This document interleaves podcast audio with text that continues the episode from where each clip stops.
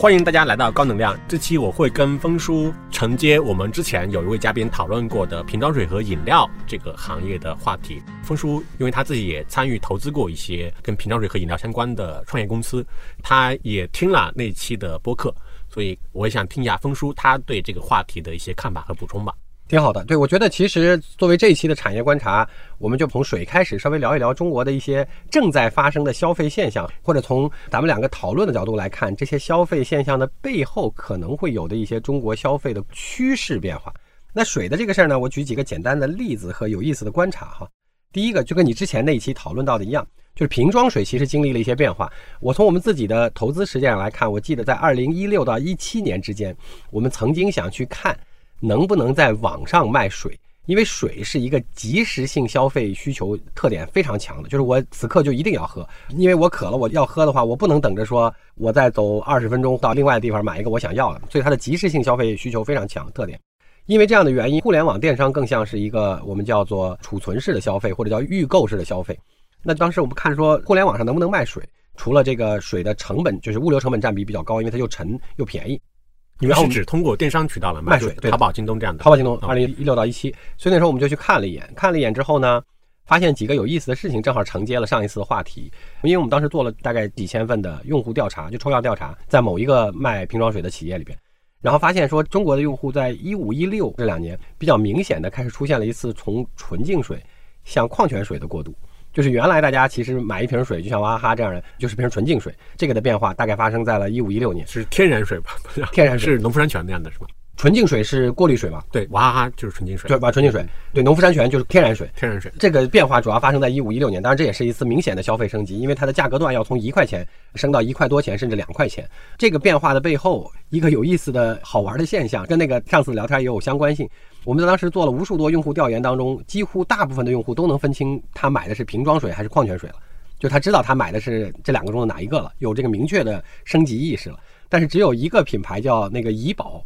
一多半的用户不确定它是纯净水还是矿泉水，有非常多的用户把它当成了矿泉水。原因是因为在所有的纯净水里，只有怡宝用了硬瓶和硬盖儿，就是因为大家如果记得雀巢的那个纯净水或者娃哈哈的或者可口可乐的纯净水，都是那种很薄的那个瓶儿，一捏就瘪了吧唧，很软。那所谓我们的矿泉水，就像以农夫山泉为例，那个瓶儿和盖儿都是那种比较硬质的。因为怡宝是很少见的一个在纯净水里边用了硬质的那个小瓶儿和那个盖儿和那个结构，所以非常多的用户会认为怡宝是矿泉水，或者他们没有概念怡宝是纯净水。这是个很有意思的在瓶装水的升级过程当中一个所谓叫由包装引起的案例。那所以他们包装本身造成了这种差异化。差异化对，因为纯净水和矿泉水一般我们是喝不出来的嘛，所以他总是要做一些差异化，告诉别人我更好。然后怡宝讨巧的是，它用了更像矿泉水，而不是更像纯净水的包装，带来的好处是用户对它的价格敏感度就没那么高了，因为他认为他买的是矿泉水，所以他觉得怡宝你卖一块五我也可以接受，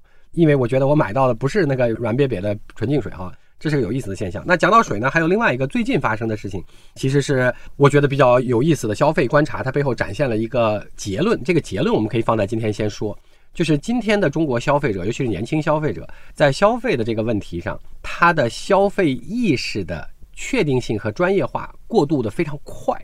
那什么意思呢？我们先带着这个结论来打个观察的比方，因为我们在比如说一七年或一八年之前，我们比较多的在过瘾喝饮料的时候，因为刚才我们讲的矿泉水是一块五两块。那我们比较多的就开始买更贵的饮料，当然康师傅这个茶饮料就是那种甜的茶饮料兑出来的，和那个可口可乐是我们典型选择，他们大概都在三块钱这个区间了。那我们在喝可口可乐这件事情，到我们去喝所谓的健康一点的，尤其从一八年之后开始的这个叫代糖的零糖气泡水，大概是从一八到一九年这个时间点开始过渡的。就最典型的就是元气嘛，元气森林对，好，那所以我们从可乐喝到了代糖气泡水。但如果大家观察消费的话，虽然大家老说消费降级降级，但是其实从茶饮料和可口可乐喝到气泡水是个升级，因为它要从三块多的区段喝到五块钱的区段，就一瓶瓶装水。那再往下呢，在去年这个号称最消费降级、影响消费的年代里边呢，你要如果在周围的观察，因为去年比较好的月份，就是在全年当中受疫情影响比较好，并且相对政策放开的月份是暑假，大概尤其是七八两个月。去年观察我们的年轻同事们呢，非常明显的，大家从代糖气泡水喝到了零糖零卡的叫纯茶饮，或者我们叫越来越多的人喝纯粹的茶饮。当然其中包括典型是这个东方树叶。那东方树叶其实是一个更小的包装，就是从这个水的多少来看。那当然它的价格区段还是在五块多钱，所以这是消费又做了一次升级。那这个变化我把它简单的抽象一下，就是我们从过瘾但不健康，或者叫含糖量比较多的这么讲好了的这些饮料，不管是原来的冰红茶、冰绿茶、可口可乐这些三块钱区段的饮料，喝到零糖的代糖气泡水。五块钱的这个区段，大概是在一八年到二一年之间发生的。然后，尤其到二二年之后，我们非常快的就从代糖气泡水喝到了零糖纯茶饮小包装的这个还是五块钱区段的这个瓶装饮料。那这个五块钱区段的这个容量已经小了一些了。简单来讲，就是我们假定从含糖就叫做不健康，不含糖叫健康来看，我们从最不健康的含糖最多的喝到代糖气泡水，就是又没糖还又健康，因为它有茶，大概只花了四到五年时间，就从零到了一百。因为一百往上，你已经不能找到更多东西了，因为你可以找不同方向的健康，但是从健康来看，这个概念上它已经基本上画到头了，就是你又零糖又零卡，还是茶，还是茶直接冲出来的饮料。从这个意义上来讲，这是个非常典型的我们叫消费变化。就是我刚才的那个结论是，你从这个案例当中，你就会发现说，中国的消费者，尤其是年轻消费者，他在形成了确定性的消费意识和观念之后，趋势之后，他从不专业到最专业，这个中间的过渡时间和速度非常的快。当然，类似的例子可能也会慢慢或者正在发生在化妆品里，就是我们从叫高价的复合多种化学成分的这些化妆品，到相对可能是平价替代，可能是国产平替，可能是成分简化的复合化妆品。到今天，在功能性上，就是生物机理上证明对身体直接有用的这些单一或相对纯化的这些组分的，呃，我们都不能叫化妆品了，应该叫医学相关化妆或美容用品。就是从这一边高价的复合多种化学原料的这个化妆品，到所谓叫相对功用性非常专业具体，并且成分比较纯净的这种半医学。半化妆或者叫半美容的用品，大概我们也只花了这几年的时间，用户就迅速从这一端挪到了另一侧。所以这个的底层的原因非常有意思，就是这证明了几件事情在中国发生。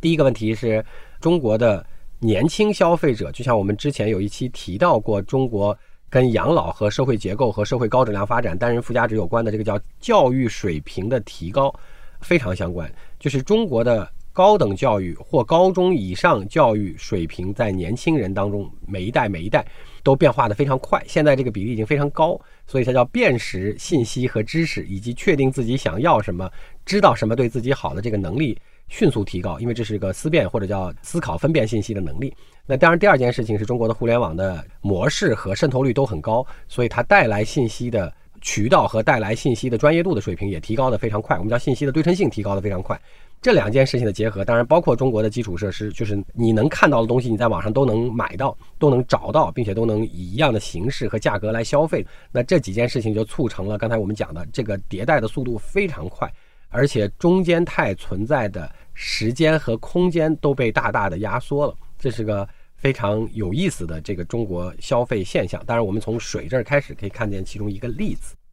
其实从可乐到代糖，再到纯茶饮。它产品的迭代，这过程中间其实没有发生什么特别大的变化，是吗？只是说消费者本人他的消费的理念和专业化变化了。对，这么讲吗？是的。但是这个其实大家叫消费者的理念，其实它非常典型的，也反映了中国大家不管怎么嘴上讲在降级，但我们的消费还是在升级的。因为我们从一块钱的纯净水喝到了一块五或偶尔两块钱的矿泉水，从两块钱的矿泉水喝到了含糖饮料，大概就是冰红茶、冰绿茶和可乐。然后我们从含高富含糖很甜的饮料，喝到了健康向的少含糖的饮料，再喝到了不含糖纯粹健康的饮料，就是含茶在内的饮料。大概这是这个过渡过程。然后价格段，我们从一块到一块五和两块，到三块到五块到五块五，大概这也是一个非常典型的两个维度的消费升级。所以今天的消费者他非常确定，那不比如说今天的年轻消费者说早 C 晚 A，就是他非常确定我要刺激。我就喝茶、咖啡或者酒。那我在剩下的情况下，我除了喝水这个人体的大量自然刚性需求之外，我在水的基础上我要健康，那我就喝最健康的。大概就分成了这样类型的这个消费特征，这是现在年轻人非常典型的。对，那个我记得两年前就托布花他说一个现象特别有意思，他就看我们自己身边的年轻的同事，他说我们身边年轻同事你会发现说他他不喝水了。就比如办公室是有饮水机的，饮水机对，但是你很少见到一个年年轻同事端着杯子去，很少了接杯水。是的，他们要喝，他们所谓的喝水就是点杯瑞幸啊，对，就是点杯奶茶呀，这就是他们的喝水。是的，然后正好提到了瑞幸，我们再看另外一个有意思的消费现象，就是大家最近这一年非常多的讨论的是关于瑞幸的这个咸鱼翻身的问题哈。那其实我们大概在二级市场简单的看了一下，做了一些瑞幸的研究，来探讨一个话题，而不是瑞幸本身，不只局限于瑞幸本身。这个规律呢，其实在今天已经很多被验证。我们在之前有一期，我也觉得那期非常重要，在讨论中国经济未来的结构，就是一个地基、三个柱子和上面的是内需这些问题上的时候，其实提到过刚才我们讲的这个可能要总结的规律。好，那瑞幸的发展特点是什么样呢？瑞幸的发展特点是这样的，它现在当然是中国咖啡连锁店当中的第一门店，在这个数量上呢，其中现在有接近百分之三十是它的加盟店了。那瑞幸它有两次非常重要的扩张，一次是在出事之前，一次是在二零到二一年，或者叫二零年底到现在。那这一段的扩张，就二零到二二年的这次扩张，主要是打开了三线以下城市全部发展加盟店。所以在这一次，它一下使得它的加盟比例就上升了非常多，现在大概占它不到三分之一的样子。那下沉城市的瑞幸的这些加盟和经营效率，而且尤其是扩张速度巨快，所以导致的结果是它的业绩在过去的一年多当中也在迅速增加，并且在去年实现了盈利。哈。那这个背后说明了这样一件有意思的事情，比如说一线城市，大家认为喝杯瑞幸可能像是个需要咖啡的时候的平替，但瑞幸做了很多有意义的事情了，比如说它口感做了很多的改良和中国化，不管是原来的生椰，现在的干酪，都是更偏甜的咖啡。这跟那个 Manner 做的那个把咖啡的那个杯子做小，或者把那个咖啡的那个容量做小，因为这是更中国化的方法，因为我们还不像李祥总一样每天要喝热美式，对，纯的美式咖啡还得是大杯的哈。所以它这叫符合中国特色的改变，但是这个不是我们今天要讨论的。我们要讨论的是它通过过去两年多大幅度的扩大下沉门店，解决了它一部分增长。为啥？因为这充分可能说明的是中国的下沉市场开始了一次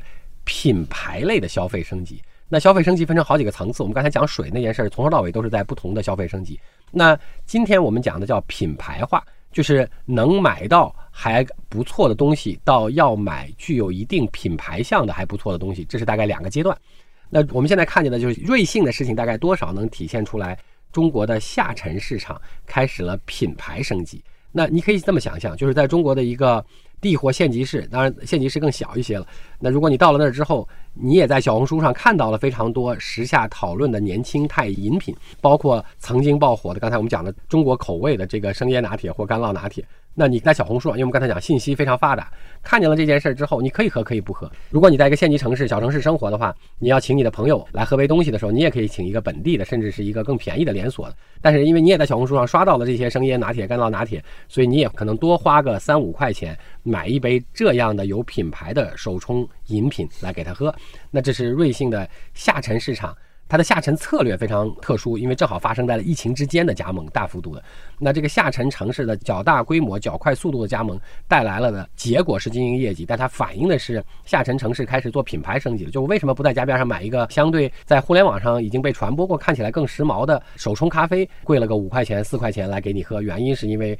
我也想要这个品牌升级了，在我的消费方式当中。当然，与这个现象一模一样对应的，就是从新闻上。过去的三个月当中，有两个非常特殊的方向性新闻，有一个是，当然我们看到了，说进中国最早的大超市叫家乐福破产了。当然，出乎大家预料的是，沃尔玛这个进全中国最早的第一名的外资超市，在去年全年，当然这有疫情因素影响，也包括去年的 Q 四，它在中国都实现了较好的增长，Q 四还尤其夸张，实现了百分之十几的增长。那这听起来非常匪夷所思，因为家乐福左手最早的之一倒闭了，右手进中国最早的第一名沃尔玛在中国反而实现了增长。然后去年虽然有疫情的影响，使得商超类的这个受益了，但是去年四季度含放开以后，它的整个经营业绩还高增长，我们叫中双位数增长，就是百分之十三到十五的增长率同比。那因为二一年也有疫情。这个就很神奇。那其实它反映的事情呢是这样两个现象非常神奇，因为它在中国的主要增长是由山姆会员店来驱动的。那山姆会员店大家大概都知道，反正是一个较大平米数的，就是较大的单店，然后较少的 SKU 不到四千个。那什么概念呢？一般我们讲说中国的大超市，原来的大商超，像家乐福，假定它是一点五万平米左右或以上的这种大超，或者说中超，大概就永辉的八千到一万平米的中超。那一般的中超和大超，平均单个超市里的 SKU 大概都是一万多，甚至最大的大超会到两万到三万个 SKU。那刚才我们讲的这个，虽然山姆是大超，但是它基本上是不到四千个 SKU，大概在全中国现在有四百万个会员。门槛还很高，变成山姆还要先买会员。那这大概是山姆会员店的简单模式。那它意味着一件什么事儿呢？你发现在今天，因为我们还记得在十多年前，当然这个沃尔玛和家乐福作为最早进中国的商超，都是三十多年前了。十年前或者十多年前，其实逛超市还是很多年轻女生和小孩的一个乐趣。我们可以想象，心情上那个时候我们还没有百分之百的过到必需品完全充斥和满足的阶段。那我们看见琳琅满目的东西，我们都觉得有很多满足感，因为我只要伸手一拿，它就是我的。大概我们在这个过程当中有很多乐趣，所以大家逛超市。今天应该可能还会有人，但很少人会去逛超市了，因为那里边琳琅满目的东西对你来讲已经没有任何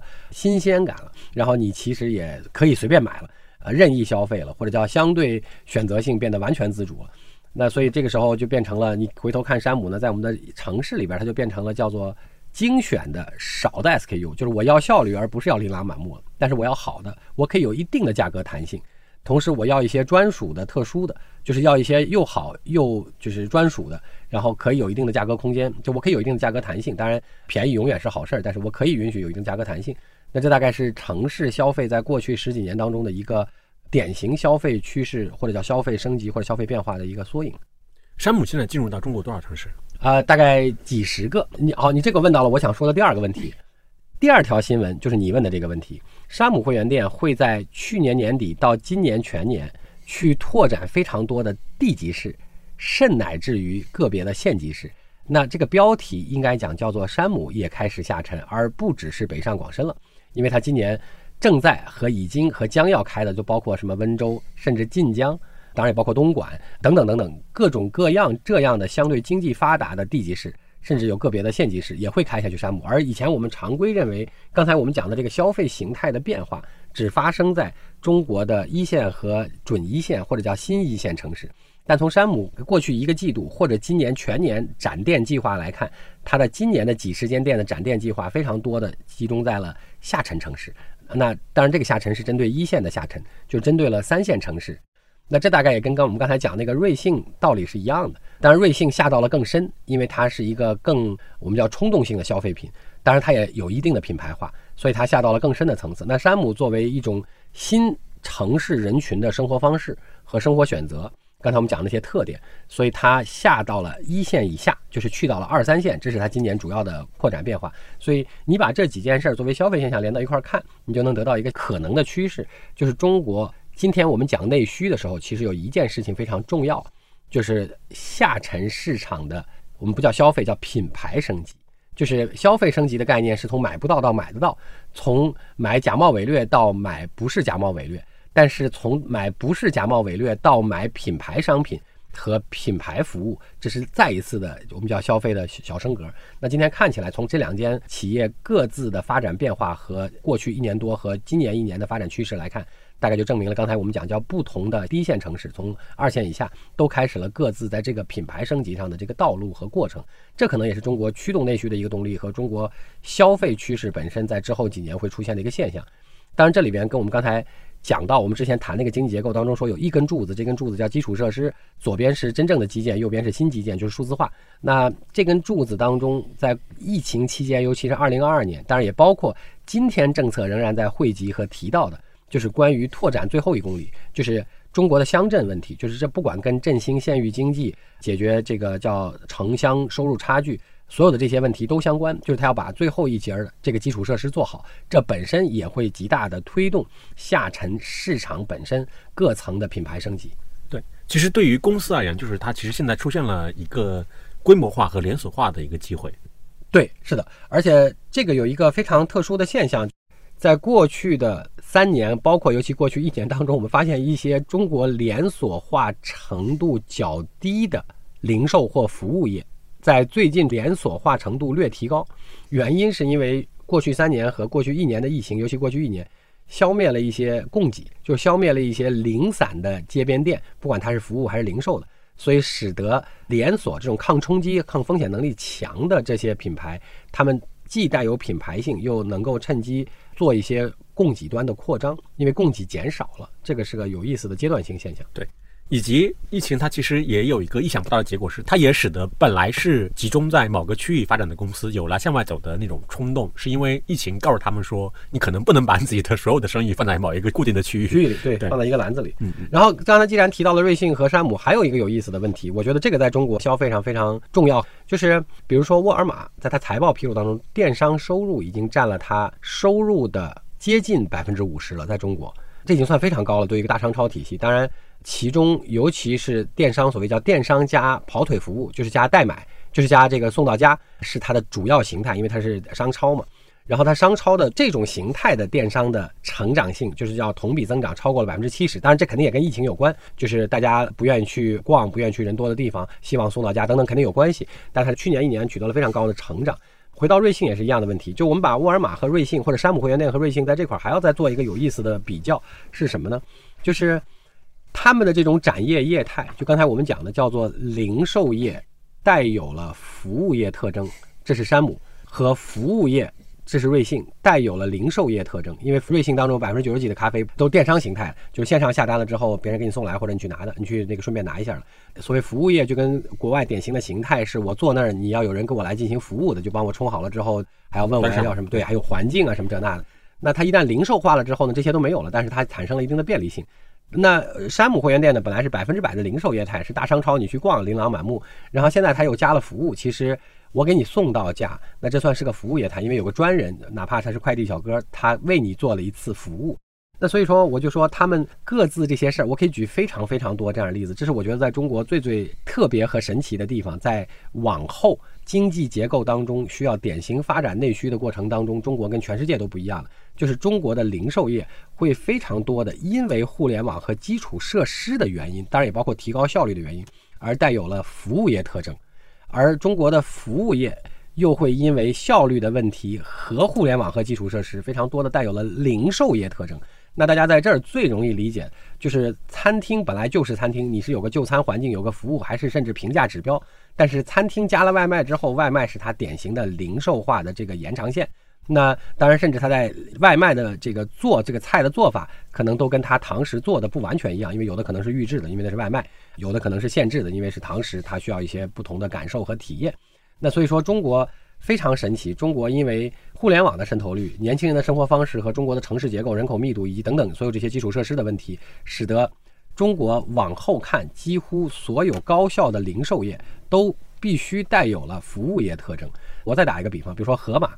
也作为非常成功和重要的新兴业态，本来它也是个大商超，当然它也带送到家没问题。但盒马在刚开业的时候有个非常重要的功能，是在超市里给你现做。就是你买了条鱼，买了个龙虾，你买了螃蟹，他在那给你现做，那这是一个非常典型的零售带了服务业态的变化。那这也是中国零售业发展当中比较有意思的一些现象。当然，我们从更大的这些迹象变化上，非常明显的也能看出来。比如说，十多年前或者在二零一二一三年左近的时候，中国的百货业态或者我们叫商场业态。还是七十的零售，三十的体验，然后大概到马云讲到新零售，就一六年的时候，就变成了四十的体验和六十的零售。就是体验就包括亲子、电影院、吃喝，还有部分意义上的玩乐，就是美容、美体、美发等等。最近两三年，因为百货商店或者叫购物中心受到疫情冲击太大，但是在疫情前的时候，它已经过渡到超过五五了，就很多店，比如说像我们大悦城啊等等。购物中心本来原则上叫零售业，在十多年以前，比如说百货大楼的时候，后来它从零售业本身这个综合大业态已经向服务业发展，现在最少已经是半壁江山的服务，半壁江山的零售。当然，可能今天对于很多大家印象中好的商场，都是服务业态已经超过了百分之五十了。所以你从方方面面来看，中国都在努力的从纯零售向服务业转型，或者叫升级。同时，中国的。服务业开始带有了零售特征来增加效率，或者中国的零售业开始带有了服务特征来增加体验。这个在将来中国所有的事情当中，我们叫新兴品类当中，大概都会出现。刚才我们讲的这些现象。对，我觉得峰叔你无意之中其实把新零售这个概念给定义的非常清楚，因为之前大家讲新零售其实是各执一词嘛。其实我听下来，其实新零售它就是把零售业和服务业结合到一起，它可能运用了数字化的手段。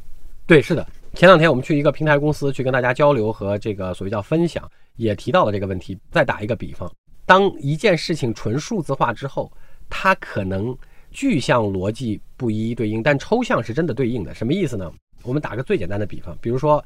原来淘宝大家都把它叫货架式的百货商场，就是你去天猫或淘宝里边是从货架上选东西，就像我们逛百货商场一样。好，那今天所谓新兴业态之一是直播电商。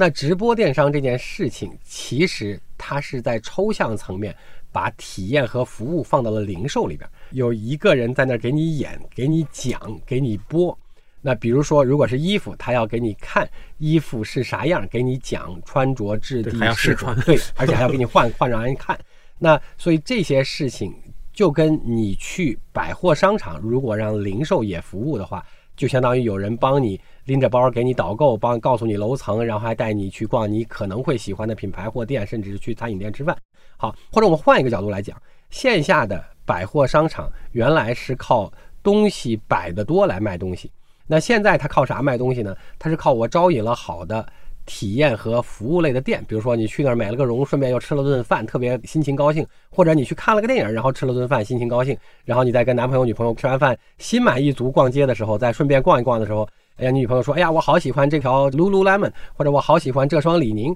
然后大家就一块兴高采烈，借着吃饱喝足的劲头，把这双李宁给买了。那这大概就是也是把服务和体验放在了零售里，只不过这是一个商场做业态综合做的，或者就像我们刚才讲的，真正意义上的服务，有人陪着你逛啊，有人指导你逛啊，有人帮你做这个做那个。那今天的直播电商，从某种意义上来讲，如果我们不把它只看成媒介形态的变化，它其实更多的就是在零售行业当中加入了在互联网上能提供和允许的这些体验和服务，把零售业和第三产业更多的做了一些融合而产生的。当然，直播肯定只是形态之一，那将来会有各种各样的方法，在中国把这个零售业和服务业做出非常不同的结合，就像我们的三顿半。一个非常特殊的，他上海开的那个原力飞行咖啡厅，那原来在星巴克那个年代，他能做的零售延伸是已经做得很好了，就是在店里卖各种各样的东西，零售商品，不管是它的衍生品，当然也包括它预制的这些三明治啊、蛋糕等等。那星巴克原来线下单店的零售部分占比，就包括刚才我讲的三明治、面包、咖啡豆啊、什么衍生品啊这些杯子、衣服之类的加一块，大概能占它销售额的百分之二十几。那三顿半这件事儿，它那个线下咖啡厅里面的那个零售部分占它的线下营营业额已经远超过星巴克了，比例上啊，因为三顿半就它原力飞行，它的零售的客单价要远高于在门店去点咖啡的那个客单价。是的，因为它是那个一罐一罐的叫上海限量版插在墙上那个。但是我们讲叫做从业态上看起来非常有意思，就是它用它的零售带动了它的服务，因为它如果没有线上那个东西的话，线下开个原力飞行可能未必会那么火。就只开个线下店的话，就单独的跟三顿半没关系。但是它因为开了线下店，而使得它的零售行业也长了服务特征，因为大家知道说体验过之后，既有那个墙上插的限量版、城市限量版。同时又知道做手冲咖啡它的能力，因为手冲咖啡更贵一点，比如说四十多块钱到五十块钱，那个特调的，尤其是非常多特色的那个，所以使得它的那个零售的 position 或者我们叫定价区间受到了支撑。那当然我们可以举非常多的例子，就比如说我们投的这些智能健身啊，它其实都是在把一些服务行业也做成科技产品或者偏零售的东西，只是它慢慢的也会混进这些服务行业的特征。之前我们讲到那沃尔玛和山姆会员店，其实我一直以来就发现一个有趣的事情吧，或有趣的观察，就是去各个地方出差，你会发现说每一个区域市场都有一个当地的做的非常好的商超连锁商超，比如说大家可能都知道那个胖东来是吧？就类似这样的，甚至每个省份都有不止一家这样的，是的，在当地非常做的非常好的这样。我不知道这个现象是因为什么原因，它有可能会被改变吗？它。会背，但它也有它的存在合理性。这个其实就是零售当中另一个简单的、长久不变的本质，就是他们讲叫做既需要本地化，又需要超级好的供应链，并且两者能配合。简单来讲，就是在中国尤其特点突出，是因为我们东西南北各个区域，它所需要的产品组合是不一样的，就大家各自喜欢的东西是有地域性差异的。那当然，他喜欢购买的这个，甚至有的时候连尺寸都有差异，就是我愿意一次买多还是买少都有差异。所谓叫本地化的连锁，是在本地化的需求解决问题上做的超级好的。那大连锁是在供应链效率上解决的非常好的，所以他们两个人最后各自最佳组合是要找到一个中间平衡。就是因为你只做本地化，你的规模效应不一定拉够拉你大供应链，但你只要大供应链，如果你做东西南北中，因为我们跟美国确实不太一样，我们中国的地域性差异确实很大，所以如果你不做足够多的地域性差异的话，你基本上就很难在 local 做得很好，或者打得过所谓叫地头蛇。然后从中国的零售业态，我们最后有点冷知识可以给大家分享一下。就这种线下的零售业态有几个非常重要的，就比如说我跟祥总一块儿去过一天长沙，虽然祥总在长沙待了好几天，各种声色犬马都体验了一遍哈，但是我只去了一天。那长沙经常被说是新零售之都，或者或者新零售核心，其实不止长沙。那因为讨如果探讨为什么是长沙，当然有很多原因都可以纠葛，但是。我们抽象出来，中国的新零售或者含线下元素较多的零售业态，通常需要有这样几个特点。第一个问题是，它需要有一定规模的城市人口，要不然它的市场规模不够大。那第二个问题呢是，就像我们都讲到了，它又不能太大，它一太大之后，它就像若干个区组合成的不同城市一样。同时，它需要房价相对合理。就是针对可支配收入而言，不然的话，可供消费的比例比较少，这是长沙的比较大的好处。除此之外，是我们还讲了叫做相对街道尽量小，或者叫小街道比较多，因为这样的话方便逛。它要像都像北京这样都是大马路，中间还有隔离墩儿，它就没法逛。除此之外，还需要叫住宅和工作区不能分得太开。那这是北京也吃亏的地方。言下之意是我一二三四五的白天是这个工作区比较繁华，可以做生意；但是，一二三四五的晚上和周末就变成了生活区比较好。那所以每一个业态都只能做一半时间的生意，那大家就都活得不太好。那所以它叫城市的分区不能过分区隔，要不然的话就会有这种明显的潮汐效应和一半的工作时间。然后最好当然气候温暖，因为这适合逛，要不然你逛毕竟是要在外边溜达来溜达去的。那所以说从这样的结果来看，长沙其实厦门。包括成都、上海、深圳这些地方，当然深圳还尤其赚便宜，是因为年轻人多。那所以说这些区域大概最后慢慢的变成了比较容易诞生所谓叫线下特色较多的线下加线上结合的新零售特征。因为它刚才这些要素几乎都全，当然也包括福州了。就是说，所以中国有非常有意思的现象，就在刚才我们提到的新零售或者这个提到的这个长沙，对于这种模式演进当中比较具有代表性的一些城市和原因了。你们是除了三顿半之外就没有再投其他的咖啡连锁品牌是吧？对，是的，我们没有再投，主要是因为线下，我一直觉得线下其实是看起来好做，但它比较难管理。因为服务业态是比较难管理的，所以说做成像海底捞这样是非常难的。而且最近有个非常有意思的事情，我还在跟我们同事讨论，就比如说海底捞刚发了个财报，就是跟所有市场预期不一样，是他去年赚钱了居然，然后要去年四季度还这个比较赚钱。那受益于疫情之后恢复，大家解馋了当然是。然后海伦斯就是那个小酒馆也发了财报。去年亏得一塌糊涂。我说从消费现象来看，他们俩正好做的事儿虽然都有意思，但是正好时间节奏上啊不一样了。因为海底捞不是张勇自己讲过，说他在二零年就第一次疫情被控制下来之后，他过度乐观，在二零年的三季度开始拼命扩店，然后扩店造成了他后面两年疫情都很受影响，这是他运气不好的部分。他从二一年的下半年开始，所谓叫啄木鸟，就开始这个裁店，对，好，但是他裁店的过程正好碰上了二二年全年比较严酷的疫情。所以它的降本增效发挥在了比较严酷的一年上，然后当然它二零二二年的十二月份解封之后，大家最想解馋的是火锅和聚会两件事同时发生，所以它尤其受益。那当然海伦斯可能也许正好跟这个节奏反过来了，对，就可能也许是二一年大家都增长，因为它刚上市不久，可能觉得应该可以拓店，结果碰上了二二年，就它降本增效没有赶在最需要降本增效的时候。以及我印象中海底捞真正的跟其他的头部餐饮企业拉开差距，其实也是在疫情期间吧，就是它的整个规模开始往上走。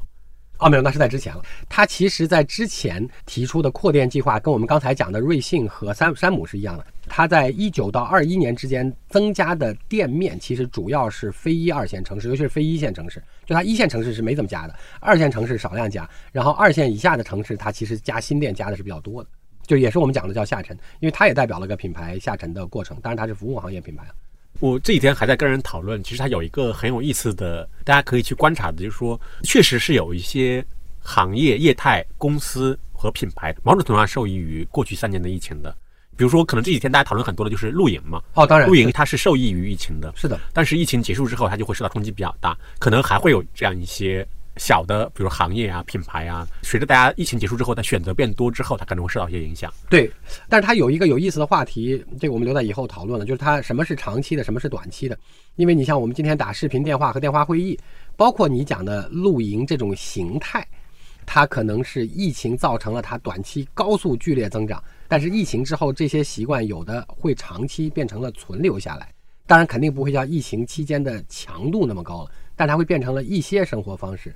但有的可能并不那么容易，比如说在美国，在家工作变成了疫情后的中长期习惯，但是在中国疫情后在家工作还不是我们的长期习惯，就没有大规模存留。就那边看到的新闻是哪个公司？亚马逊还是苹果？不是发那个要求说大家到办公室来上班，然后员工还要抗议，是对，是的。所以干这个事儿最狠的就是马斯克，说回来就一定要回来。